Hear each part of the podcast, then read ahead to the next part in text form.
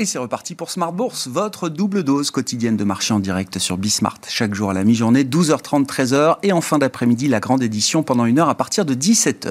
Au sommaire de cette édition ce soir, des euh, marchés qui sont sous stress géopolitique pour commencer la semaine. Hein, c'est le catalyseur du jour. Le niveau de tension euh, entre la Russie et l'Occident, pour dire les choses euh, simplement, un stress géopolitique qui a déclenché donc une vague de baisse assez importante pour démarrer la semaine. Un gros gap baissier ouvert ce matin pour les indices euh, européens et pour euh, les indices américains euh, également. Une baisse substantielle en Europe hein, de l'ordre de 2,5, 3% pour les indices européens en cette fin de séance. Vous aurez les infos clés dans un instant avec Alix Nguyen. Et puis Wall Street baisse également dans une moindre mesure. Wall Street ayant déjà accusé, pardon, une séance très lourde en fin de semaine dernière, vendredi, avec une baisse de quasiment 3% vendredi à clôture pour le Nasdaq américain. Voilà donc pour la situation des marché, stress géopolitique et toujours des questions de politique monétaire, bien sûr, avec euh, en ligne de mire les prochaines réunions euh, critiques des euh, banques centrales, Fed, BCE, Banque d'Angleterre au mois de mars. Et d'ici là, des discours de banquiers centraux qui vont s'étaler dans le temps pour essayer de resserrer peut-être un peu le champ des possibles autour du rythme et du cycle de normalisation des politiques monétaires. James Bullard, le gouverneur président de la Fed de Saint-Louis, s'est exprimé cet après-midi sur les médias américains pour confirmer son idée idée qu'il juge bonne, euh, d'ailleurs, il le dit lui-même, de resserrer un peu plus vite que prévu encore peut-être la politique monétaire aux États-Unis avec euh, un budget de hausse de taux qu'il estime à 100 points de base d'ici le 1er juillet, incluant potentiellement une hausse de 50 points de base dès le mois de mars, ce qui est euh, de plus en plus pris en compte par les marchés. Hein, la probabilité d'avoir une hausse de taux de 50 points de base en mars euh, du côté de la Fed est à plus de 60% aujourd'hui dans le marché. Voilà pour les sujets du jour et euh, le décryptage à suivre de nos invités de Planète Marché. Et puis dans le quart d'heure thématique, nous intéresserons aux liens qui existent entre la diversité au sein du management, au sein des équipes dirigeantes d'une entreprise et au-delà, même au sein des effectifs de l'entreprise et sa performance économique. Comment est-ce que ce lien peut se traduire en termes d'investissement. Ce sera le sujet dont nous parlerons avec la gérante du fonds Women Leaders chez Mirova, Soliane Varlet, qui sera avec nous en plateau à partir de 17h45.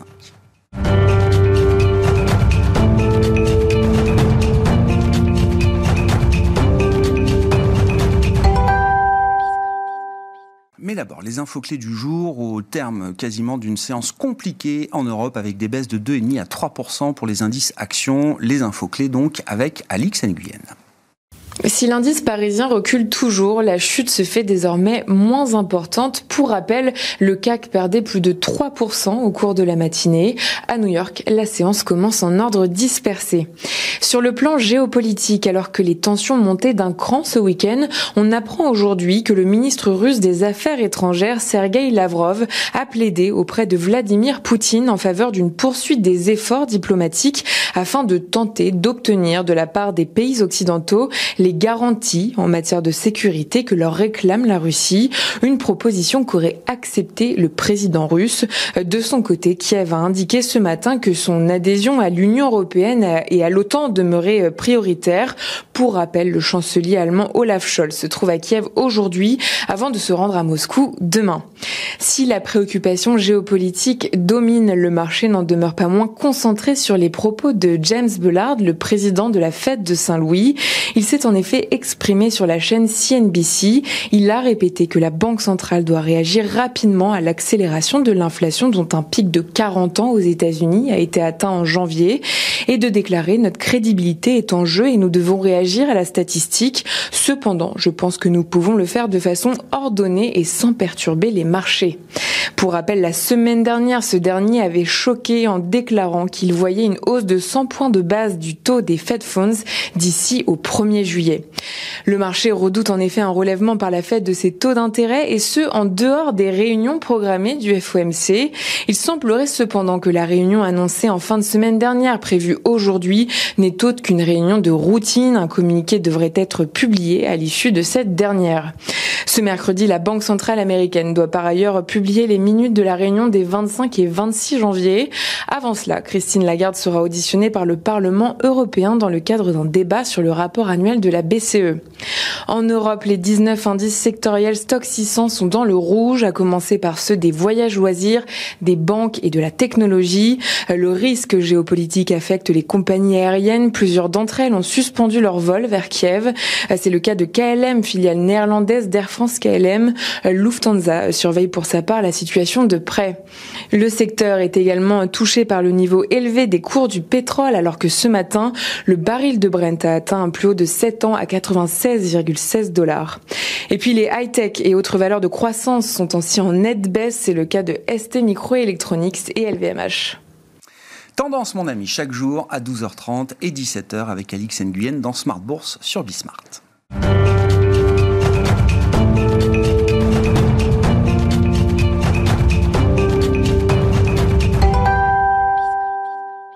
Trois invités avec nous chaque soir pour décrypter les mouvements de la planète marché au terme d'une séquence compliquée, d'une séance compliquée pardon, euh, en Europe avec un stress géopolitique notable en ce début de semaine. Sophie Chevalier est avec nous, gérante allocataire chez Dorval Asset Management. Bonsoir Sophie. Bonsoir Bouba. Vincent Juvins nous accompagne également, stratégiste chez JP Morgan Asset Management. Bonsoir Vincent. Bonsoir. Et Frédéric Rosier avec nous également. Bonsoir Frédéric. Bonsoir Ravi de vous retrouver. Vous êtes co-responsable de la gestion de portefeuille chez Mirabeau et compagnie. Bon, c'est le what if scénario du jour. Alors je sais que c'est pas le job des investisseurs de pricer ce genre de risque euh, géopolitique extrême.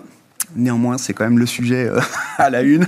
Donc, qui veut se lancer dans cet exercice, ce, what if scénario, euh, si c'est la guerre demain avec bah, la Russie, hein, pour dire les choses clairement, autour de l'Ukraine? Quand, je dis guerre, c'est de, continuer de franchir des, des, des, étapes dans une escalade qui amènerait, bon, voilà, une tension militaire sur le terrain, potentiellement, entre l'Occident et la Russie. Sophie. Alors, eh ben, je, je, me tourne vers vous parce que c'est un cadeau. C'est un sujet euh, Non, bah alors, bon, concrètement, c'est un, une configuration de choc exogène, donc effectivement qui vient pas, euh, euh, qui vient choquer euh, l'économie et potentiellement l'activité, et surtout en premier lieu les marchés. Donc, en termes de courroie de transmission pour les investisseurs, le, premier point va être, au regard de la position de la Russie en tant que fournisseur d'énergie, va être la problématique européenne en approvisionnement gaz-pétrole. on voit bien effectivement la, position dans laquelle se trouve l'Europe, et notamment l'Allemagne dans ses relations avec la Russie. Donc je pense que c'est aujourd'hui un petit peu le, nerf de la complexité pour, euh, pour l'Europe, avec un, avec un risque devant nous euh, de choc énergétique. Euh, qui effectivement viendrait bousculer la reprise économique européenne. On a déjà vu euh, les problématiques que posent euh, les tensions inflationnistes, dont les, derniers chiffres, les derniers chiffres d'inflation observés en Europe, qui étaient substantiels, hein, euh, étaient pour moitié, résultaient pour moitié de la hausse des prix de l'énergie. Mmh. Mmh. On est déjà dans cette situation de, friction liée au prix de l'énergie, avec un impact sur le pouvoir d'achat des ménages, un impact sur l'investissement. ce qui a conduit la BCE à avoir un discours et à se préparer effectivement à agir plutôt que prévu. Donc je dirais que de notre point de vue, en première approche, c'est cet élément-là euh, qu'on va pouvoir accommoder. Et quand vous dites choc énergétique, oui, c'est ça, choc énergétique qui irait déjà au-delà de ce qu'on connaît aujourd'hui, sachant que les, euh, les, livraisons de gaz russe vers l'Europe sont déjà euh, très très mhm. minimales, etc. Donc une tension militaire réelle, vous dites, ne ferait qu'accroître encore, qu'exacerber ce sujet et donc les prix de marché qu'on peut observer sur le gaz, le pétrole, etc. Effectivement, ça renforcerait effectivement un, stress déjà existant puisque les négociations entre, la Russie euh, et l'Allemagne notamment sur les, sur les pipelines qui sont censés, euh, Nord Stream 2, qui sont mhm. censés amener du, du, gaz en Europe, sont déjà problématiques. Donc ça viendrait renforcer, renforcer cette, cette position-là, sachant que Aujourd'hui, on n'est en aucun cas euh, dans un scénario de, guerre totale, euh, bien entendu. Donc on est dans un, dans un scénario de, de mesures, de contraintes, de bras de fer, et qui viendrait bien sûr renforcer le, choc énergétique. Hmm. Comment on raisonne sur, ce, sur cette question euh, spécifique, Vincent Quels sont les enjeux économiques pour la Russie, hein, qui est un grand pays, mais une économie qui est de la taille de celle de l'Espagne, euh, par exemple, euh, aujourd'hui. Euh, quels sont les enjeux financiers autour de cette situation de tension géopolitique qui perdure, qui s'accentue et qui ne retombe pas pour l'instant? Je pense qu'il y a pas mal de bons éléments qui ont déjà été avancés. Alors sur la Russie même, je pense que les, Russes s'en sont pas cachés, ils l'ont évoqué. Finalement, les, les, salves de sanctions successives qu'on a vues ces dernières années, finalement, ont, ont, eu aussi des côtés bénéfiques sur l'économie russe, qui a dû finalement réonshorer localement pas mal d'activités. Et on a vu qu'une fine, ces, ces sanctions n'ont pas été aussi dramatiques pour l'économie russe qu'on eût pu le penser, nous, vu d'Occident. À tel point qu'il snob d'ailleurs un petit peu, ou en tout cas qu'il il, dire qu'une de nouvelles sanctions, finalement, auraient peu d'effet sur l'économie à voir. On sait évidemment qu'ils sont dépendants, évidemment, ils ont une économie qui est fort dépendante du gaz et du pétrole. Euh, elle est peu diversifiée, donc ça reste un élément évidemment principal. Mais enfin, il y a un certain nombre de secteurs de champions nationaux qui ont pu se développer, en tout cas, puisque la Russie a dû développer une, une, autosuffisance dans pas, mal de, dans pas mal de domaines. Alors je pense que, en effet, la courbe de transmission pour nous, c'est l'énergie. Évidemment, mhm. c'est problématique. Euh, maintenant, il y a peut-être évidemment des éléments pour, euh, en tout cas, veiller à ce qu'on puisse contenir ce problème à terme. On l'a vu par le passé, enfin, les Américains sont assez, présents sur ce sujet évidemment euh, ukrainien, euh, que lorsqu'il y avait des, tensions prix aussi importantes, les Américains faisaient pression sur leurs partenaires, en tout cas notamment au Moyen-Orient, pour réouvrir un peu les vannes et autres. Et au sein de l'OPEP, on est quand même aussi prudent sur le fait que des augmentations de prix trop significatives ne viennent pas tuer la demande, ne viennent pas finalement accélérer des agendas de transition énergétique qui viendraient un petit peu euh, fausser aussi la demande à moyen et long terme. On l'a vu on est déjà sur cette ligne de crête d'un niveau d'un cours du pétrole qui viendrait, qui commencerait à détruire de la demande là aujourd'hui? Je pense que si on devait, les choses devaient s'emmener en Ukraine, je pense qu'en effet, il faudrait se préparer à ce qu'on ait évidemment une envolée supplémentaire des prix énergétiques aujourd'hui. Et ça pourrait en tout cas amener les États-Unis à en tout cas mettre la pression sur euh, les pays de l'OPEP pour augmenter la production, pour essayer de contenir en tout cas cette pression. On l'a vu, les États-Unis essayent aussi de faire ce qu'ils peuvent euh, au niveau local pour notamment augmenter les exportations de gaz liquéfié vers l'Europe et autres. Donc ceci se met en place. On n'est sans doute pas encore au moment où euh, ce genre de mesures de contingence doivent être mises en œuvre. Mais enfin, on pourrait, on pourrait y arriver, en tout cas prochainement. Alors ça ne va pas solutionner tous nos problèmes sur le front économique et énergétique, mais enfin, on sent quand même que pour le consommateur européen, que pour les États européens, on est déjà à un prix où en effet ça vient mhm. casser ici du mhm. pouvoir d'achat, de la capacité d'investissement, ça vient grignoter les bénéfices et les marges des entreprises, ça vient finalement euh, alourdir aussi euh, la, charge pour les États à un moment où c'est euh, quand même pas nécessaire. Je reviens à l'idée des, des, sanctions. Alors je ne sais pas si cette option est encore sur la table ou pas, mais on a parlé à un moment, les Américains ont parlé à un moment d'exclure éventuellement la Russie du euh, système de paiement de, Swift. de, comment euh, dit-on de, oui de paiement interbancaire, de transactions électroniques euh, interbancaires. On n'est pas allé jusque là encore en termes de sanctions face à la Russie. C'est le genre d'option en termes de sanctions qui fait réfléchir tout le monde, qui calme le jeu immédiatement ou pas nécessairement? Vous évoquiez l'autosuffisance d'une certaine manière qu'a pu retrouver la Russie ces dernières années. Bah, en tout cas, travaillant avec ce genre de système en Occident, évidemment, on a un peu l'impression qu'il est difficile de, de le contourner et qu'évidemment, ce serait évidemment dramatique sur le plan économique de s'en voir primé à, privé à nombre d'égards vu de Russie, en tout cas si j'en crois les commentaires officiels, ça semble pas en tout cas les, impressionner à ce stade. Euh, il est certain que les, salves de sanctions qu'on a déployées précédemment n'ont pas eu l'effet escompté et que l'économie russe a hmm. montré une certaine résilience. Donc il faudra sans doute privilégier la voie diplomatique, c'est ce qui est fait aujourd'hui, pour euh, en tout cas atteindre en tout cas une, désescalade. Euh, espérons qu'on ne doive pas en arriver aux sanctions et on verra leur efficacité dans le futur. Mais je pense que la diplomatie aujourd'hui est, le, point, central. C'est d'ailleurs ça qui fait un petit peu aussi les marchés aujourd'hui. Hein. Euh, c'est les tweets des, de, en tout cas des dirigeants qui sont qui voyagent entre Kiev, Moscou, Paris ou New York, peu importe, qui aujourd'hui font bouger un petit peu les marchés. Ce sont leurs commentaires dans la presse qui qui, aujourd'hui euh, font évoluer les cours. Frédéric, où est-ce que vous voyez les points de pression de part et d'autre dans cette euh, situation de, tension? Voilà, mettez bien le micro. C'est très difficile de, parler de ce sujet parce que ça fait partie dans, nos métiers de quelque chose qui est inquantifiable.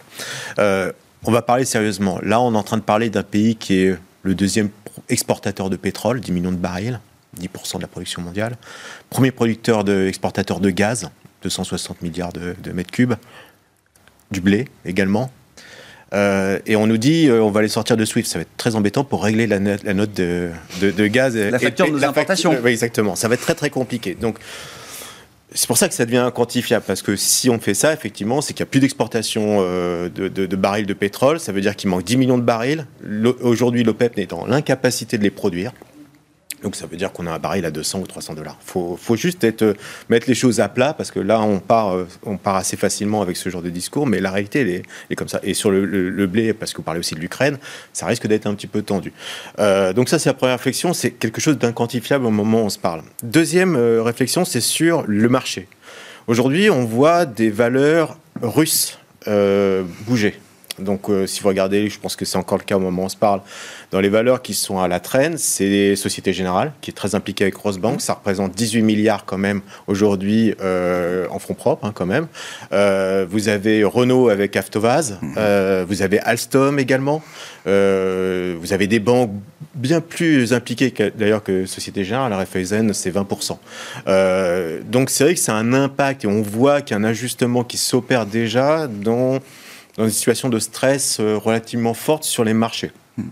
Autre conséquence, vous avez euh, les actifs euh, de, de, des risques qui sont en train de, de monter. L'or, aujourd'hui, on voit que finalement, malgré les discours hyper agressifs sur les taux américains, le 10 ans américain ne s'est pas envolé, il est à 1,90, il devrait être largement au-dessus, honnêtement.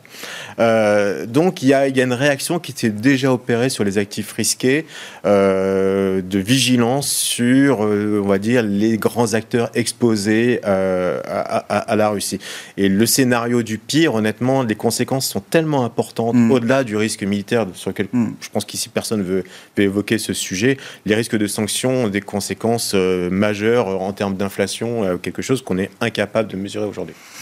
Est-ce que c'est, pour faire la transition vers euh, l'autre gros sujet euh, du moment, la politique monétaire, est-ce que ça devient justement, là aussi, euh, alors les réunions sont prévues au mois de mars, donc on peut imaginer que dans l'intervalle, peut-être les choses ont évolué, en bien peut-être euh, d'ailleurs sous forme de détente, de désescalade entre la, Russie et l'Occident. Mais si c'est pas le cas, si on se place euh, à date là, est-ce que c'est un sujet pour un banquier central qui euh, veut, qui doit remonter ses taux?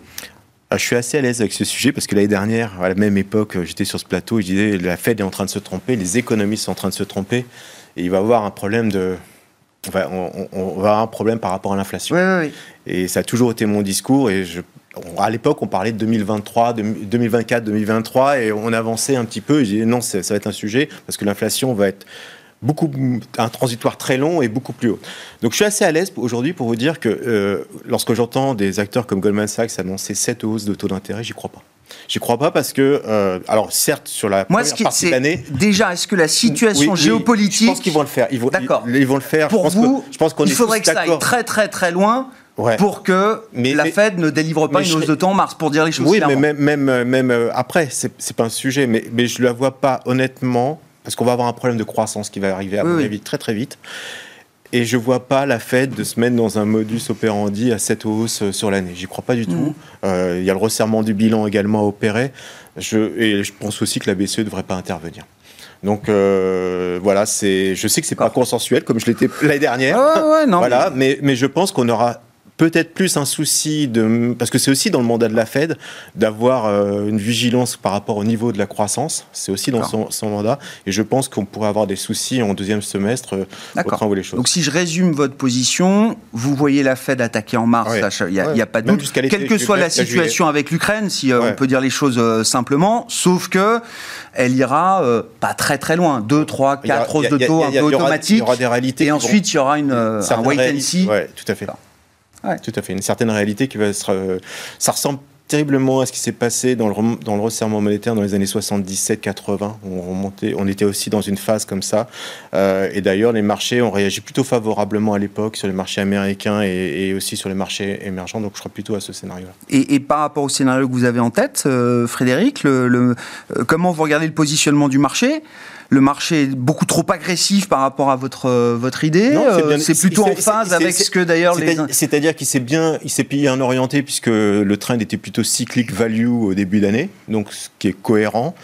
Maintenant, il faudra peut-être faire un autre virage, à mon avis, sur la deuxième partie de l'année, notamment si on a ce scénario qui serait plutôt un ralentissement économique plus prononcé.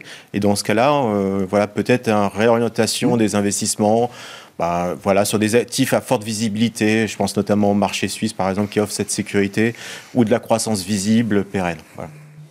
Mirabeau, maison suisse. Bien, sûr. On n'oublie jamais le marché suisse grâce à vous. Sophie, bon, est-ce que la Fed peut monter ses taux si c'est la guerre C'est bon, c'est une manière de présenter les choses. Non, mais est-ce que cette euh, l'équation géopolitique vient euh, s'insérer là dans un, calendrier euh, pour les, banques centrales Et puis, ben voilà, où est-ce que vous en êtes vous chez Dorval par rapport au narratif de normalisation de politique monétaire? Il faut y aller vite, fort. Est-ce qu'on peut aller très loin? Alors très loin, c'est effectivement pas absolument évident. Moi, ce que je trouve un peu rassurant dans une certaine mesure, c'est que euh, le consensus est quasiment passé d'un excès à l'autre. C'est-à-dire qu'on était effectivement en retard euh, dans nos attentes. Le marché était plutôt en retard dans ses attentes par rapport à effectivement le, scénario qui se déroulait sous nos yeux de tension inflationniste un peu plus durable, etc. Et euh, à normaliser ses attentes extrêmement rapidement. Du coup, on a un petit peu de place. Mmh. on a un petit peu de place. C'est compliqué. Moi, je pense qu'on a aujourd'hui, on a vraiment du mal à trancher, et d'ailleurs la Fed aussi, euh, sur quel va être euh, le déroulé euh, sur le trimestre à venir et la deuxième partie de l'année. On a, on a encore aujourd'hui cet impact coronavirus, Covid, qui est très difficile, qui fausse énormément les chiffres que, que nous voyons, notamment sur l'activité économique. Et on sait que sur la, la deuxième partie, donc du premier semestre, on va avoir cet effet réouverture, comme on l'a déjà eu l'année dernière. Et ça, c'est quelque chose qui est difficile à estimer parce que ça passe principalement par les services.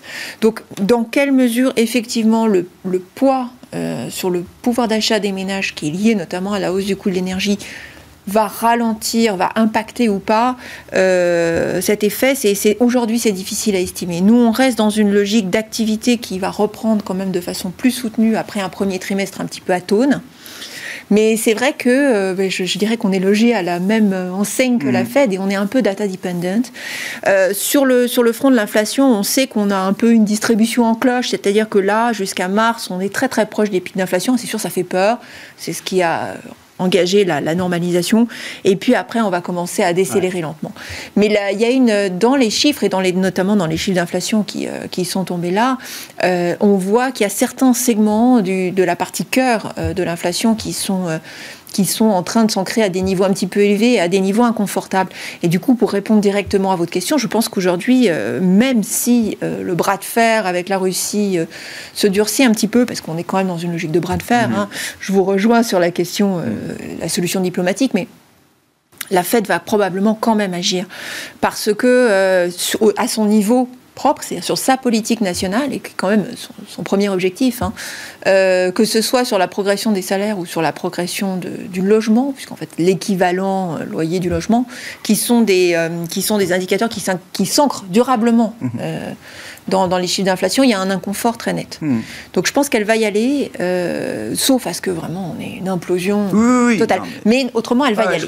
C'est que le bras de fer ne l'empêchera pas de commencer cette normalisation. Et dans quelle mesure est-ce que les choses sont, sont intégrées? Moi, j'ai encore en tête, la, c'était intéressant d'avoir la réaction de marché sur la publication de l'inflation américaine la semaine dernière, qui est encore une petite surprise par rapport hmm. à ce qu'on attendait, et de voir le lendemain, alors il y a l'Ukraine, la Russie qui se sont euh, invités, j'allais dire, dans, dans, dans, dans la vie des marchés en fin de semaine dernière, mais on voit quand même que sur le Nasdaq, les valeurs high growth, etc., n'avaient pas fini de baisser sur l'idée de taux qui pouvaient encore un peu remonter jusqu'à 2% et plus pour le 10 ans euh, américain. On n'avait pas consommé encore toute la baisse. Bah, c'est parce que ça nous ramène à notre question de boursier. En fait, qu'est-ce que c'est euh, Qu'est-ce qu'a été l'investissement de ces dernières années? Euh, Il y a eu des il y a vraiment, on en a parlé à plusieurs reprises sur ce plateau, mais il y a des bulles spéculatives qui se sont constituées euh, sur certains actifs, pas partout, mais sur certains actifs. Et le, quand on regarde, enfin même si on regarde la tech non profitable aux US, etc., il y a un certain nombre de segments ou des segments très très à la mode, les thématiques d'énergie propre, etc on n'a pas rejoint euh, les niveaux de valorisation pré-Covid encore. C'est-à-dire qu'il y a eu une, sorte d'inflation, une bulle qui s'est créée dans des conditions extrêmement accommodantes de politique monétaire et budgétaire. Et là, ben, on est en train d'annoncer, entre guillemets, le, retrait progressif. Et une normalisation de valorisation, ça prend du temps quand même. Et donc, on est dans cette phase de normalisation. Donc, à chaque fois qu'on qu'on passe une marche, entre guillemets, là, la normalisation se poursuit. Et nous, on n'a pas l'impression que ça soit complètement terminé. Mm. Oui, c'est ça. Avec un Nasdaq pic au creux qui a quand même perdu près de 20%, si je ne dis pas de bêtises. Oui, euh, et, voilà. les, les non-profitables, mmh. à peu près oui, Oui, alors bah, c'est là, effectivement, ça fait, c'est le crack, euh, le crack qu'on ne veut pas voir, ou, enfin, voilà, dont on parle depuis des mois déjà. Mais, euh, on dira ça à Cathy Wood.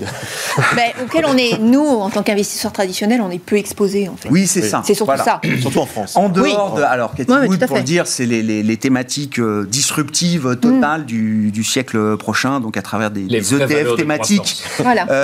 Bah, il y a eu une phase exponentielle quand même pour euh, Arc Innovation. Hein. il y a un moment quand même, ceux qui sont rentrés il y a quelques années en arrière, et ils ont quand même vu une phase d'accélération du prix et de la, de la valeur de cette euh, thématique très forte. Mais la parabolique, elle a deux ans. C'est-à-dire que ça. C'est ça, ça c'est vraiment, ça a vraiment pris énormément d'ampleur aussi bien en collecte qu'en performance il y a deux ans. Et donc là, c'est pratiquement rendu en fait. Vincent, sur le chemin de politique monétaire, tout est sur la table, hein, donc euh, allons-y. Qu'est-ce qui est possible? Est-ce que déjà, bah si, est-ce que les 50 points de base en mars, maintenant qui n'achètent pas plus de 60% de probabilité ou 70% de probabilité, bon, est-ce que ça devient le scénario central? Ça paraissait inenvisageable il y a encore quelques semaines, et visiblement, euh, tout le monde a l'air de trouver ça euh, probable désormais. Oui, alors moi, ça, je ça me surprend énormément, parce que c'est vrai que ces dernières années, on parlait de communication des banques centrales, mais on nous avait bercé à l'idée de la forward guidance. Là, c'est de la fast forward guidance. Hein, Objectivement, chez JP Morgan, début décembre, on table encore sur deux hausses de taux pour 2022, zéro pour la BCE. Tout d'un coup, on parle de sept hausses de taux, d'un bilan qui va commencer à rétrécir à partir de la mi-année, alors qu'on pensait qu'il allait arrêter de grossir à la mi-année, d'une BCE qui va tout d'un coup faire deux hausses de taux. Enfin, je trouve que, en tout cas, bon, y a, par rapport à la communication, on eût pu mieux faire au niveau des banques centrales. La forward guidance, c'était, c'était pas le cas. Alors, j'aimerais pas être banquier central aujourd'hui, parce que, enfin, je pense que c'est peut-être plus facile aux États-Unis que ça n'est en Europe. Aux États-Unis, il y a une réelle dynamique économique sous-jacente, taux de chômage plein emploi, taux de chômage sous les 4%, des salaires plus de 5%. Enfin, je il, y a, il, y a une, réelle dynamique économique beaucoup plus forte encore que celle que nous connaissons euh, chez nous, qui a été stimulée par ces plans de relance euh, euh aux forces. Enfin, l'économie américaine est littéralement sous stéroïdes. Il y a un sujet de demande, quoi. Il y a, un, vrai choc positif de demande aux États-Unis. juxtapose évidemment la crise énergétique que nous traversons tous, mais on a vu la consommation fortement repartir. On voit que Hmm. donc, je pense que dans le chef de la fête, il y a matière à remonter les taux. Alors, sur le nombre de hausses de taux, je vois une autre scénario de base, ça va être ce qui est pricé par les marchés. Je trouve aussi que 7, ça me paraît beaucoup. Maintenant, ceci dit, économiquement, on fait abstraction à un moment de l'Ukraine. Si on a des taux Fed Fund à 2% en hmm. fin d'année, et si on se demande vraiment fondamentalement, on a l'économie qui fait 4% de croissance, une inflation, elle est 4-5 en moyenne sur l'année, on verra est-ce que 2% de taux Fed Fund, c'est réellement quelque chose de problématique Quand on voit que les entreprises ont des votre marché s'est craché de 50% entre-temps, euh, oui, ça peut l'être, oui. Mais, attention, évidemment, on sait que les marchés, évidemment, sont toujours très très fébriles, je dirais, avant que ce cycle de hausse de taux s'amorce. Mais bon, si c'est pour des bonnes raisons, in fine, des Fed Fund à 2% d'ici la l'année, d'un point de vue fondamental pour l'économie, ça ne doit pas gripper la machine. À voir si évidemment c'est pour des mauvaises raisons une inflation qui, qui, qui, qui devient galopante et haute, ça c'est autre chose. Pense à un problème en Europe parce qu'en Europe on n'est pas encore dans ces niveaux-là, même si les choses sont quand même positives. Et je voudrais quand même aussi, c'est vrai qu'on parle beaucoup d'éléments anxiogènes pour l'instant. Moi, économiquement, en Europe, je veux dire que j'ai quand même rarement abstraction fait de l'Ukraine, était aussi enthousiaste. 7% de taux de chômage au niveau de la zone euro. Enfin, je veux dire, c'est depuis la création d'Eurostat, on n'avait jamais, jamais vu ça. Taux de chômage des jeunes en baisse d'un demi pour cent encore, dernier, dernier point. Ça veut dire qu'aujourd'hui, en France, en Europe ou ailleurs, nos jeunes, nous tous, on veut un emploi, on peut en trouver un. Donc ça, je pense que c'est quand même, il faut, le rappeler, fondamentalement, c'est ça le drame de la situation actuelle, c'est que cette situation macro occulte une réalité, euh, une réalité sous-jacente qui est, très encourageante. Alors on l'a dit, 50% de l'évolution de l'inflation en Europe, c'est euh, l'énergie. Mm-hmm. La BCE en remontant les taux, ça va rien y faire. Hein. Il n'y a, mm-hmm. a, pas un effet de demande. Donc ça, c'est ça évidemment le drame mm-hmm. pour la BCE. Euh, Et donc pourquoi elle veut remonter les taux alors? Parce que le problème, et ça c'est évidemment le drame de la situation actuelle, c'est que puisque 50% de la hausse est drivée par l'énergie, puisque cette situation géopolitique mmh. perdure, ben plus ça dure, plus ça engendre des effets de second tour. On a vu que le contexte social était relativement bien maîtrisé jusqu'ici, mais à mesure que les, prix de l'énergie demeurent euh, où il est, on a de plus en plus de velléités, notamment de demandes d'augmentation de salaire, et elles sont légitimes.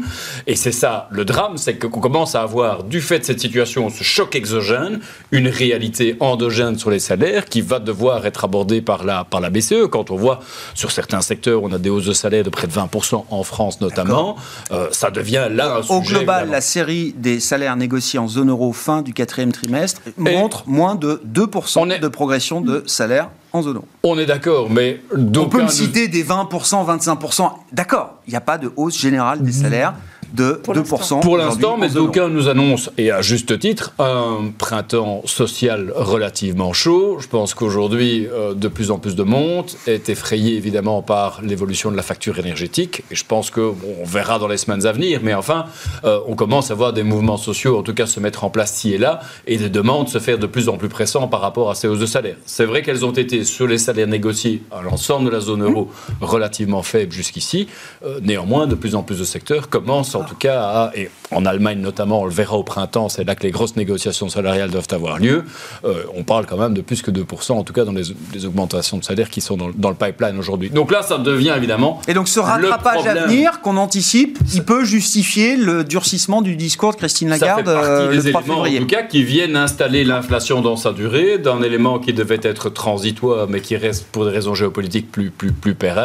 Ça devient un potentiel sujet, évidemment, pour, euh, pour l'économie européenne. Bon, Frédéric, je reviens à vous et puis euh, allons-y sur comment est-ce que vos, vos, vues se traduisent euh, concrètement en termes de, positionnement et de stratégie d'investissement. Frédéric euh, le fait qu'actuellement on, on, est dans une phase où on anticipe effectivement cette remontée de taux aux États-Unis. Le marché, hein. Le marché.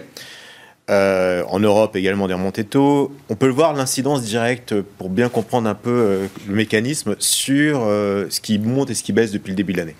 C'est ce qu'on appelle la compression des multiples. Donc si on regarde bien aujourd'hui euh, les plus fortes baisses à Paris, je pense que c'est historique. Hermès, plus forte baisse. Je pense que, bah, moi, je sais pas, j'étais pas né en tout cas euh, quand il y avait ça, mais en tout cas, c'est la première fois que je vois Hermès euh, baisser autant. Alors pourquoi on a ce phénomène de baisse? Donc la compression des multiples, c'est quoi? C'est Hermès, on va dire, sur les 20 dernières années, se, se à peu près 40 fois les bénéfices. C'était à peu près sa moyenne, c'était cher, très cher, mais euh, justifié par une visibilité, une croissance relativement forte. Arrive 2020 avec ses injections de liquidités et on voit les multiples grossir. Plus vite que euh, la croissance des bénéfices. Et on accepte de payer Hermès 45 fois, 50 fois, 55 fois, 60 fois, 65 fois ça passe plus. Dans un contexte de resserrement monétaire, c'est valorisation extrême, c'est PE aussi élevé, et vous pouvez faire le... Amusez-vous, prenez mhm. un, tableur, prenez les, les plus forts euh, PE sur le marché, vous verrez que c'est les plus fortes baisses depuis le début de l'année. Même avec les résultats que Hermès a délivrés sur 2020-2021, oui, tout à fait. C'est quand même plus cher que la moyenne historique. Exactement. Et, et donc, en gros, c'est le point de convergence qu'on va chercher. C'est-à-dire, est-ce que ces entreprises sont capables de générer une croissance au-delà des, des, des, des attentes pour avoir un point de rencontre avec cette compression des, des, multiples. Et pour l'instant, on n'en est pas là. Si je devais aller extrapoler, ça veut dire que par exemple, les acteurs du luxe aujourd'hui, pour revenir sur des multiples de valorisation euh, d'avant 2020, il faudrait que ça baisse encore de 20%. Mhm. Ce qui est énorme quand on voit euh, la visibilité qu'on a sur ce genre de, société. Et je, parle du luxe, euh, des acteurs comme Dassault Systèmes aussi, ces valeurs technologiques de, croissance. On est dans ce phénomène. Et, et quelque part, le marché l'a fait à la fois sur les valeurs européennes. On l'a vu aussi lors de la publication de SAP en, Allemagne, euh, des chiffres qui étaient plus que corrects, perdre 5% sur la publication. Aux États-Unis, on a ce mouvement-là, à la différence que lorsqu'on regarde les multiples de valorisation sur les GAFA, euh, les GAFA on n'est pas sur des multiples aussi élevés, c'est-à-dire mhm. on est plutôt sur 25, 30 fois. Euh, c'est pour ça que je suis assez à l'aise aujourd'hui d'investir sur ce genre de société puisque pour moi, c'est de la utilities euh, de, croissance. C'est-à-dire qu'on a, on a de la génération et une solidité dans le bilan, euh, génération de free cash, euh, du disponible relativement important, puis derrière des, plans de share buyback, de rachat d'actions, qui fait qu'aujourd'hui, ça, ça, ça, semble être beaucoup plus attractif. Mais le marché a déjà fait cette distinction. C'est pour ça que dans la vision qu'on a du marché, tant qu'on est encore dans cette hypothèse de remontée de cette de 7 fois les taux aux États-Unis, il faut être extrêmement prudent sur ces valeurs-là. À l'inverse, si on est prêt à revers et qu'on on commence à, avoir un scénario un peu différent sur la deuxième partie. Hmm. C'est pour ça que je distingue le marché en deux, en deux phases, notamment sur la deuxième phase. Euh, il faudra peut-être de nouveau regarder ces, valeurs. Mais dans la question, c'est celle du pic hawkishness. Quoi. À quel moment euh, le, délire, la fièvre hawkish la, la, réalité, la réalité, je pense que tous les chiffres d'inflation qui vont venir sont hyper importants plus que, que d'habitude, puisque ça va mettre un petit peu peut-être le haut là sur les anticipations qu'on a sur la hausse des taux. Donc, euh, mais ça peut avoir une incidence relativement forte, puisqu'on l'a vu, à niveau d'indice égal, on a une différence de performance de quasiment 25% entre les valeurs de croissance Ah oui, oui. Et, et les valeurs value. Oui. Et c'est uniquement sur le fait que, entre grosso modo décembre et, euh, et février, les anticipations de remontée de taux se sont considérablement relevées. Hmm. Et on pourrait imaginer un scénario un petit peu inverse euh, sur la deuxième partie de l'année. Euh, Société Générale CIB, la recherche a, a montré là en janvier sur le stock 600, c'est vraiment, comme vous dites, le facteur valorisation avec un niveau de corrélation historique entre la valorisation et la performance de la, de la, de la société, enfin de l'action, de plus de 80% en termes de corrélation. Et tout ce qui est à plus de 20 PE forward s'est fait shooter, tout ce qui est à moins de 12 euh, a progressé et en- réalité. En- en tête, jusqu'à ce- aujourd'hui, c'était les banques avec des PE 8-10, euh, Renault qui se payait 4 ou 5. C'est typiquement et les, les valeurs de l'énergie, des matières premières qui se payent grosso modo entre euh, des fois 5 fois les bénéfices jusqu'à 12-13. Sophie, comment on est euh, positionné dans ce contexte? Déjà, l'exposition globale au risque, là, comment on la pilote à ce stade? Avant même que les banques centrales aient déjà monté les taux, je mets de côté la Banque d'Angleterre, mais je parle de la Fed et de la BCE. Et puis, comment est-ce qu'on essaye de regarder un petit peu à travers et au-delà pour euh, l'ensemble de l'année euh, 2022 en termes de stratégie d'investissement? Où est-ce qu'on trouve de la décorrélation? C'est, euh, moi, je suis assez d'accord. Je pense que c'est vraiment un problème de séquence. Euh, on est dans cette séquence où les incertitudes restent très très fortes. Donc, euh, nous, dans cet environnement-là, euh, chez Dorval, on a privilégié entre guillemets euh, l'idée de, de réduire toutes les prospérités. Voilà. Euh, ce que ça veut dire concrètement, c'est euh, d'éviter les actifs euh, peu liquides, donc euh, moins de, ou moins, ou d'ailleurs pas du tout, de petites et moyennes capitalisations. On, ne, on pense que c'est pas le moment effectivement d'être d'être vendeur des obligations, c'est-à-dire la position short taux maintenant devient inconfortable puisqu'on commence à avoir des interrogations sur la croissance. Et c'est d'ailleurs le risque que vous évoquiez, c'est-à-dire que si à un moment on considère de reprendre le, le Nifty 15, c'est-à-dire les belles valeurs du Nasdaq, c'est parce qu'on est à nouveau inquiet sur la croissance. Et donc ça va venir euh, en parallèle euh, du fait de racheter euh, le, le 10 ans américain aussi, c'est-à-dire que c'est une rotation très très forte des portefeuilles. Et c'est en ça qu'on est dans cette séquence. Et on n'en est pas là. C'est-à-dire que pour l'instant, on est dans, dans cette espèce de zone d'inconfort.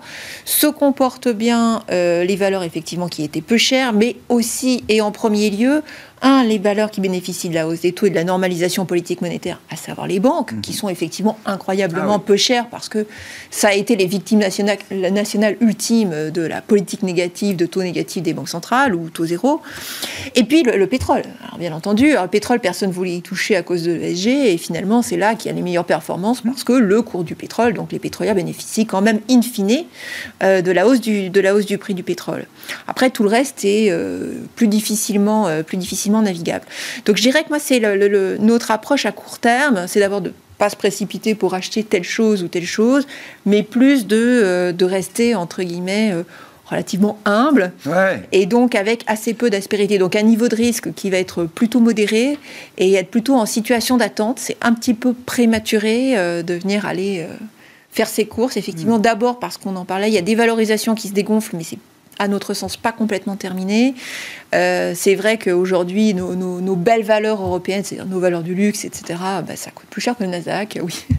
Et donc bon, on voit bien qu'il y a une espèce d'inconfort hein, maintenant. Il y, a une, friction qui, se fait. Donc euh, plutôt une position euh, d'attente avec un risque euh, très modéré. Et on sait que dans, les, dans les semaines, euh, mois à venir, on va avoir des opportunités beaucoup plus intéressantes. Et en termes de, entre guillemets, de, de décorrélation, et alors ça, c'est pas vraiment de la décorrélation, mais c'est une question de fond. Ce qu'on observe aujourd'hui, on, en- on en parlait en antenne, c'est la, hors antenne, c'est la question des émergents. Oui. Et c'est vrai que les émergents ont tellement contre-performé, et notamment la Chine, en fait, et parce que la Chine a un cycle décalé par rapport à l'Europe et aux États-Unis. C'est-à-dire que nous, on va commencer à peine à resserrer les conditions monétaires budgétaires, enfin budgétaires d'ailleurs, pas, budgétaires, mais enfin au moins monétaires. Alors aux États-Unis, on en met juste moins. Euh, la Chine commence à relancer Oui, de ce elle a déjà fait cet ajustement. L'ajustement a déjà été fait. La plupart des grands pays émergents euh, en Asie euh, sont en phase, en bout de phase de hausse des taux. Certains pays du LATAM aussi. Donc, ce cycle-là est déjà très avancé euh, dans les pays émergents. Ils ont contre-performé massivement. Et disons que nous, c'est plutôt de ce côté-là Ouais, qu'on ouais. commence à regarder euh, pour justement euh, trouver des idées pour cette deuxième phase de marché. Maintenant, il est illusoire de, de penser que les émergents vont monter tout seuls. C'est-à-dire que malheureusement, ça ne se passe jamais comme ça. Au mieux, ils feront moins mal parce Ah ouais, qu'ils ont baissé avant. C'est- du relatif au mieux, vous dites. Voilà, donc euh, l'idée c'est peut-être de, de commencer à regarder certaines idées, aller ramasser quelque chose, euh, quelques idées à droite à gauche, mais de façon très progressive. Il y a que- eu euh, en relatif une meilleure tenue effectivement des marchés Mm. euh, asiatiques et puis même en absolu le Brésil fait une performance incroyable. Là, j'ai vu euh, 20% mais de avec, quel, en avec, quelques quel, semaines. avec quel point de départ? Ah ben. C'est-à-dire sur, sur des terres brûlées. Enfin, Ah ouais. On est vraiment Ah sur des marchés que, dont personne n'a voulu pendant, euh, pendant très très longtemps. La contre-performance des émergents versus les États-Unis était historique. Ouais. Donc là, on a effectivement, dans cette phase-là, euh, bah, effectivement des choses qu'on peut commencer à regarder. Mais c'est euh, c'est très progressif et c'est c'est très brusant parce qu'on est dans une phase d'ajustement. Et on sait très bien que si ça craque aux US, bon, les émergents partiront aussi. Vous mettez quoi derrière ceci euh, comme probabilité, euh, Sophie? Non, mais c'est si ça craque, ça veut dire Alors, quoi si on pensait parce que que ça- les, euh, quand on, on parle met- 50 points de base, etc. La dernière hausse Non, de non, 50 là, points de base, c'est non. 2000, c'est 3 ans de bear market derrière. Oui. Euh, si on se réfère au scénario 94, donc faire des hausses de taux, intermeeting, 50 points de base, etc. euh, je, je- je suivais de très très loin à l'époque les marchés. Non, si J'ai on- pas eu l'impression que 94 est resté dans les mémoires comme étant une, une année grandiose pour les Si on attachait une probabilité forte, euh, on, on aurait juste même plus de risque en portefeuille. Donc on n'attache pas une probabilité si forte, mais c'est vrai que moi je trouve que euh, au regard des développements récents, notre scénario il est fragilisé. Donc on est en extrême vigilance. Ok, strong vigilance, Mm. comme disent les banquiers centraux quand euh, il s'agit de l'inflation. Positionnement, enfin, choix tactique et puis réflexion stratégique là pour euh, l'investisseur. Même chose. À la fois, les événements récents, enfin, en tous- les cas, si ça reste euh, des tensions et que ça ne se matérialise pas, change pas la donne d'un point de vue fondamental. Donc, le positionnement qu'elle note depuis le début de l'année de se préférer les actifs risqués, d'être long bêta, euh, d'être court duration, ça- reste le positionnement rêvé. Maintenant, il est certain que ce qui se passe actuellement euh, doit être pris en compte. L'incertitude par rapport à la politique monétaire, et tant qu'on n'aura pas cette première hausse de taux, cette, euh, cette volatilité va, va rester élevée. hein. Souvenez-vous, les dernières hausses de taux, on a même imprimé des t-shirts en disant j'ai survécu à la première hausse de taux de la fête. Vous en souvenez sans doute. Non, mais, vous vous souvenez pas de ça. Mais ça m'étonne pas. mais soit, jusque-là, ça va, ça va être difficile sur le front de la volatilité. Donc, c'est couper les paris actifs, c'est revenir plus neutre, à la fois en réduisant la sous-pondération sous la duration américaine et en réduisant les paris actifs sur les equities et sensiblement d'ailleurs sur les États-Unis. Sur les éléments les plus chers, et je, je te rejoins tout à fait là-dessus, c'est des small caps, c'est des valeurs euh, de croissance qu'il faut absolument réduire aujourd'hui. Alors, cela étant, il faut quand même se rendre compte, dans le mouvement de vente pour l'instant, il y a quand même pas mal d'opportunités qui se dégagent. Euh, la Chine, on en a parlé, vous savez que c'est un peu mon, mon- mon- Oui. en tout cas mon, mon sujet de prédilection. Alors certainement sur la dette. Aujourd'hui, il faut protéger les portefeuilles. À court terme, on peut le faire. Euh, c'est difficile de se positionner sur euh, les marchés européens, sur les marchés américains d'un point de vue duration, je trouve aujourd'hui. Sur la Chine, c'est plus facile. On a parlé de, en effet de cycle enfin, décalé par rapport à ce qu'on peut avoir chez nous. Ça a été une très bonne année pour la dette chinoise Oui. l'an dernier. Oui. Ça s'amorce, ça s'annonce être une- à nouveau une bonne année. Je souligne sur la dette gouvernementale chinoise. En ce début d'année, on a plutôt des assouplissements monétaires alors qu'on parle de euh, resserrement chez nous. On a une inflation qui est par ailleurs maîtrisée en Chine. Pour l'instant, c'est pas un sujet.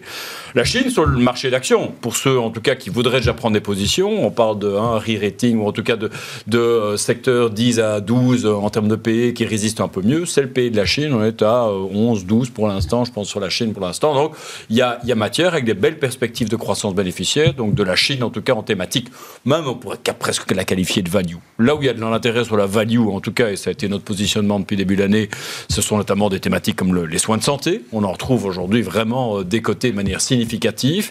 Or, on resserre le monétaire, mais pas le budgétaire. Or, bon, je pense que post-Covid, ça reste une Mhm. thématique qui euh, pourrait, euh, pourrait s'en sortir pas mal. Donc là, c'est également un point d'attention au niveau sectoriel.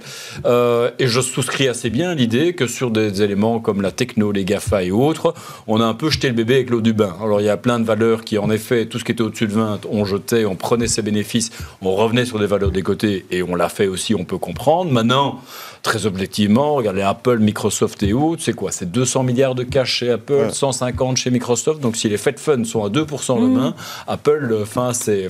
Et ce sont des business qui, même si c'est Fed Fund à 2%, créent une récession dans la foulée, qui sont enfin, quasi plus cycliques. Enfin, je veux dire, c'est, c'est en effet, c'est de l'utilities de croissance, j'aimais bien le terme, je me le réapproprie. mais, mais, mais voilà, et qui vont plutôt, pa- parfois peut-être mieux que des bancaires, profiter des hausses de taux. Donc je pense qu'il faudra voir se repositionner là-dedans. Je terminerai avec une dernière thématique où là, il faut peut-être un peu plus de courage. Mais on a parlé du secteur de l'énergie, c'est vrai qu'il y a eu un beau re-rating sur l'énergie fossile. Maintenant, le sujet de la décennie, et je pense que ce qui se passe euh, aujourd'hui sur les prix énergétiques, ça va, va encore accélérer cette transition énergétique. C'est tout ce qui est climate tech.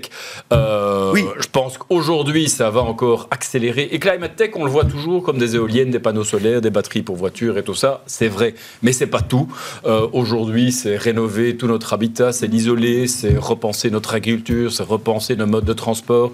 Les États-Unis sont des trains à grande vitesse. En Europe, sont des isolations de bâtiments. C'est plus une chaudière à gaz ou au pétrole, c'est une pompe à chaleur. Enfin, c'est toutes ces thématiques-là qui ont été, qui ont souffert pas mal l'an passé et qui vont, en tout cas, c'est dans des mouvements de marché, quoi, pour dire un peu les faut choses. reprendre des positions, notamment tout ce qui touche au changement climatique. Bon, on s'arrête là. Moi aussi, je vais reprendre Utilities de, de croissance. Vous aurez la facture du copyright, euh, ah, J'aurais dû l'enregistrer. non, non, non. Mais, mais en gros, ce sont les, ce sont les, les, les grosses sociétés technologiques aujourd'hui qui ont à la fois. Euh, Moi, je disais valeur patrimoniale. Patrimoniale. Bah, D'ailleurs, honnêtement, Apple, je pense que c'est bah, la première ligne détenue par les, les, portefeuilles américains aujourd'hui. Et la Banque nationale suisse. Voilà, exact, exactement. mais qui ont du, qui ont du cash et, et, et, qui ont, et dividendes, puisqu'il y a du share buyback énorme sur ces valeurs-là. Microsoft et Apple sont des plus gros pourvoyeurs de, dividendes et de retours aux actionnaires aujourd'hui dans le monde. Merci beaucoup à vous trois d'avoir été les invités de Planète Marché, Vincent Juvin, JP Morgan Asset Management, Sophie Chauvelet, Dorval AM et Frédéric Rosier, Mirabeau et compagnie étaient avec nous en plateau.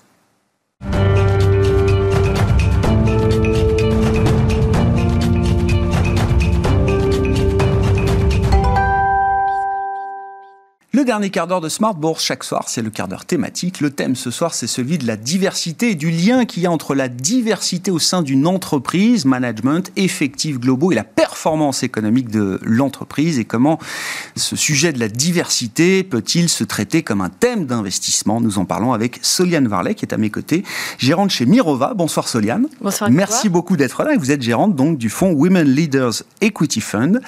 qui euh, va fêter cette année en 2022 ses trois ans d'existence euh, c'est ça, euh, chez Mirova, euh, Soliane. Bah, allons-y. Donc, Women Leaders, le, titre est déjà emblématique, parlant. Quels critères spécifiques là est-ce que vous, vous utilisez pour sélectionner les entreprises, de, les entreprises pardon, de ce portefeuille thématique, Soliane alors, pour les critères, vous savez que chez Mirova, avant tout, on sélectionne des sociétés qui vont permettre d'apporter des solutions aux enjeux de développement durable. Donc, on a cette première étape qui est commune à l'ensemble des fonds. Ensuite, pour euh, ce fonds Women Leaders, on a euh, des critères quantitatifs et qualitatifs. Sur les critères quantitatifs, on en a trois. Euh, nous, ce qu'on aime bien, c'est les sociétés qui vont avoir, par exemple, plus de 30% de femmes au comité exécutif. 30%, on n'est pas tout à fait à 50%, mais, mais, ça se compare en moyenne à 15% pour le MSCI World, pour les COMEX du MSCI World. Notre deuxième critère, ça va être, on va bien aimer les sociétés qui vont avoir une femme CEO et ou CFO. On a rarement les deux, mais, mais ça arrive. Et, euh, et, notre troisième critère, ça va être euh, des sociétés qui vont avoir un bon équilibre entre le pourcentage de femmes dans l'effectif global et le pourcentage de femmes au sein du ah, comité exécutif. Je comprends. On peut, on peut trouver des entreprises où on a une surreprésentation peut-être en termes de diversité au sein euh, d'instances dirigeantes qu'on ne retrouverait pas par exemple dans les effectifs ou l'inverse, j'en sais rien c'est plutôt l'inverse. C'est plutôt l'inverse, d'accord. C'est plutôt l'inverse. D'accord. Il y, a quelques sociétés qui arrivent vraiment à sécuriser des trajectoires de carrière pour les femmes et, euh, des sociétés dans lesquelles vous retrouvez euh, autant de femmes dans l'effectif global que dans le comité exécutif. Et d'ailleurs, ça a été une des surprises, nous, quand on a commencé à travailler sur les hmm. données. Vous avez pas mal de sociétés de la tech, euh, notamment aux États-Unis, qui sont dans ce cas-là.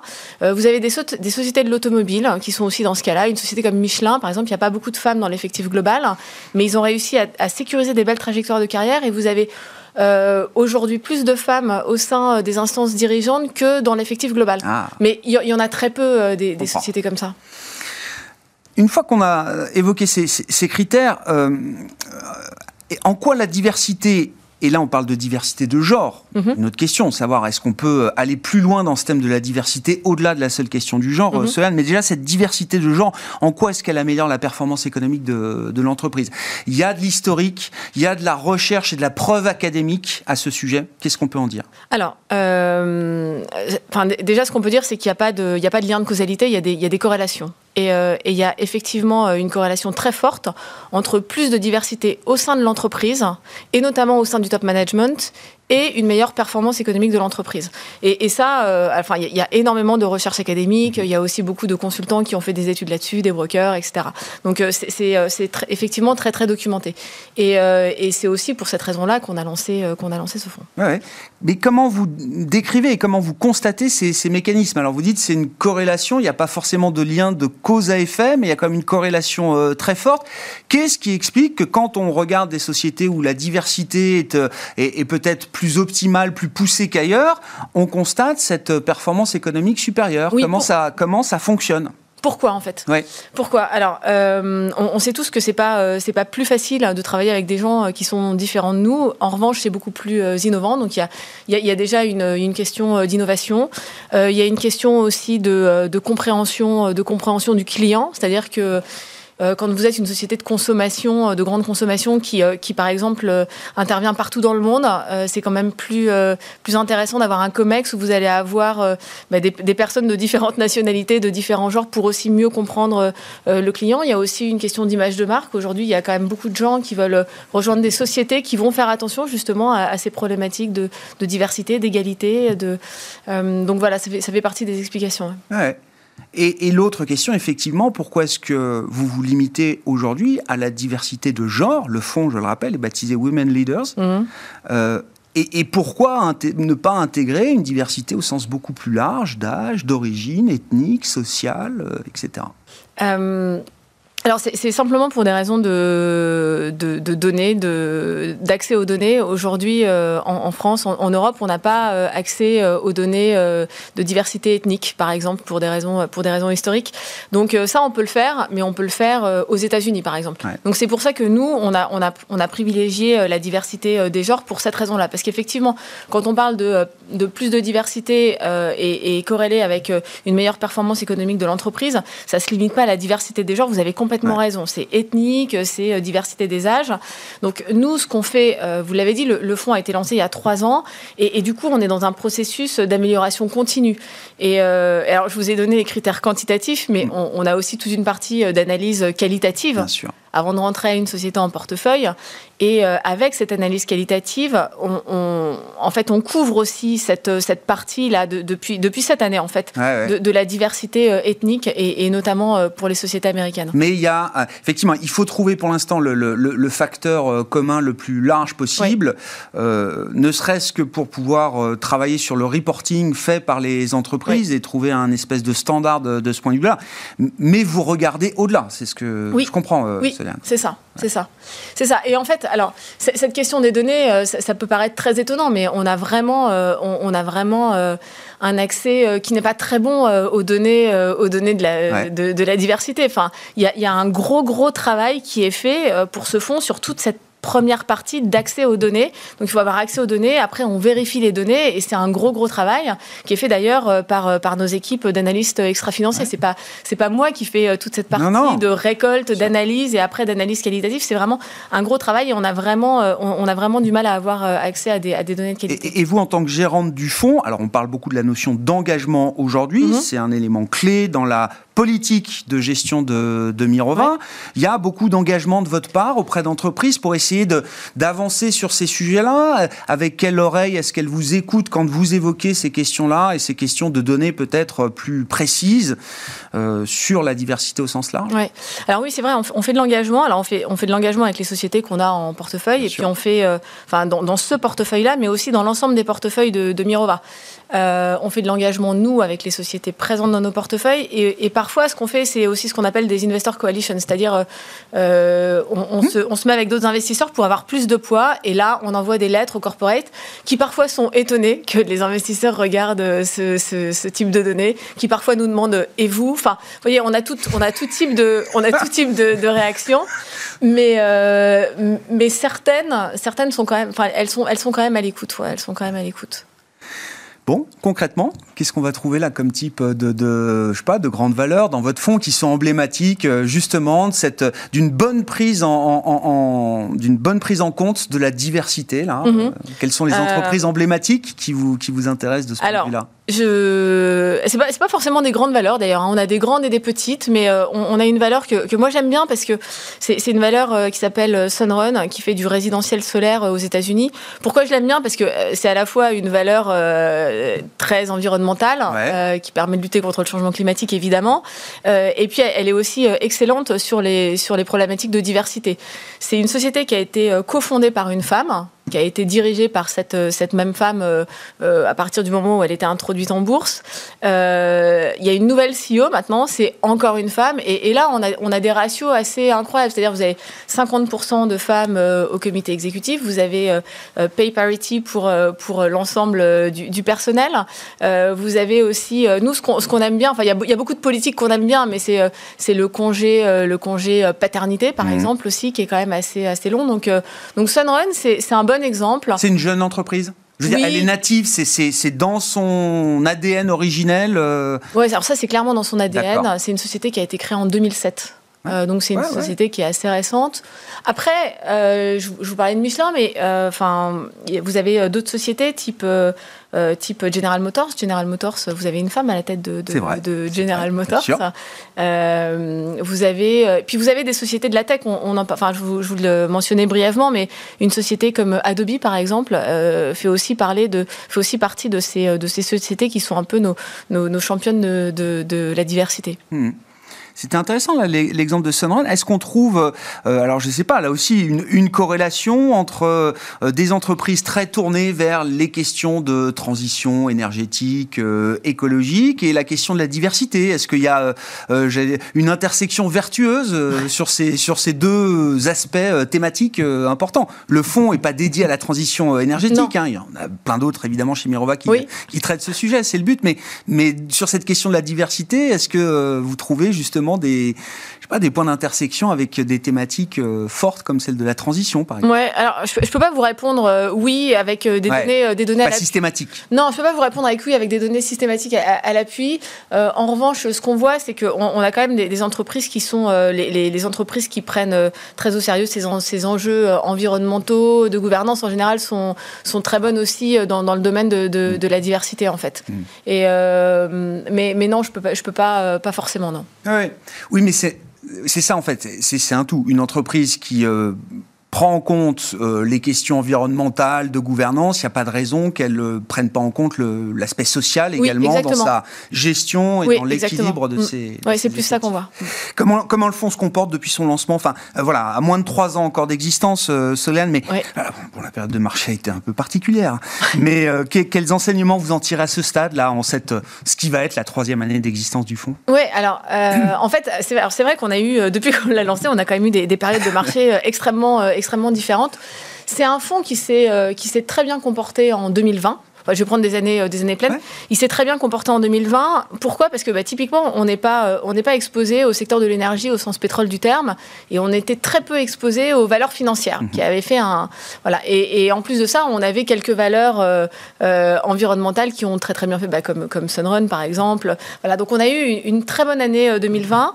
Euh, c'est vrai que 2021, ça a été un peu, un peu l'inverse en fait, avec très bonne performance des financières et et, et de l'énergie. Donc en fait, euh, voilà, c'est plus, euh, on va avoir quelques biais sectoriels qui peuvent expliquer ça, mais après le comportement du fonds, il va surtout s'expliquer par euh, par les valeurs qu'on va choisir. Euh, Enfin vraiment, on va être dans- plus dans une approche euh, stock picking. Mhm. Donc euh, voilà. Ouais, c'est vraiment la gestion active qui fait la performance du fonds. Oui. C'est ça. Plus Oui. que du sectoriel ou du factoriel. euh. Oui, oui, oui, oui, Ouais. oui, tout à fait. Merci beaucoup, Soliane. Merci, Merci, d'être venue Grégoire. nous parler de, donc de la diversité et de comment ce thème de la diversité se traduit en matière d'investissement chez Mirova. Vous êtes gérante chez Mirova. Soliane Varlet qui gère le fonds Women Leaders Equity Fund, donc chez Mirova. Voilà pour le quart d'heure thématique de Smart Bourse ce soir. On se retrouve demain, évidemment, en direct à 12h30 sur Bismart.